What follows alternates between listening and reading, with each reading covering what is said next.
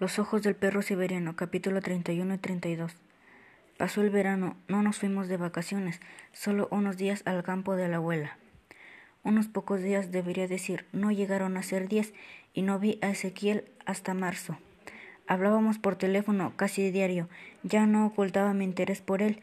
Mis padres lo terminaron como resignación, pero tampoco estaban dispuestos de dejarme ir a verlo.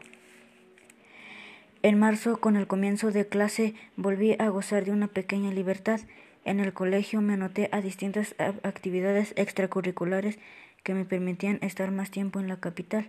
Mi idea que era que en cuanto más tiempo estuviera alejado de San Isidro, más posibilidades tendría de ver a Ezequiel. A mediados de marzo volví a su casa.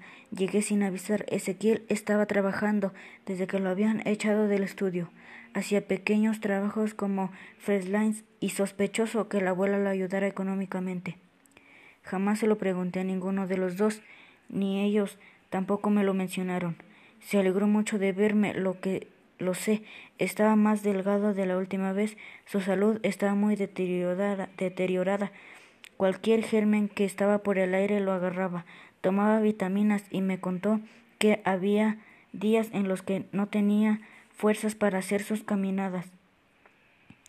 Sabía que en cuanto empezaran las clases ibas a volver, lo sabía, me dijo. Te tengo un regalo y me dio una foto. Era en blanco y negro y estaba todo oscura. En el centro había una vela iluminando parte de un pentograma. El pentograma estaba en clave de fa, la clave con el que se tocaba el chelo. Esta vez no le pregunté nada. Una mañana de domingo, por esa época, había ido hasta el shopping a comprar un libro y me encontré con unos amigos de papá. Nos enteramos de lo que le pasó a Ezequiel, dijeron.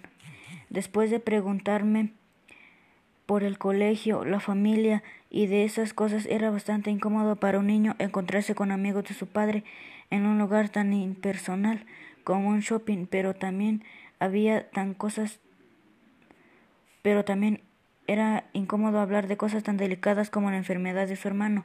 Me quedé callado. Es una enfermedad terrible, la leucemia. ¿La leucemia? Sí, claro, la leucemia, la enfermedad de Ezequiel, pobrecito. No recuerdo cuando les contesté. Sé que me fui muy indignado.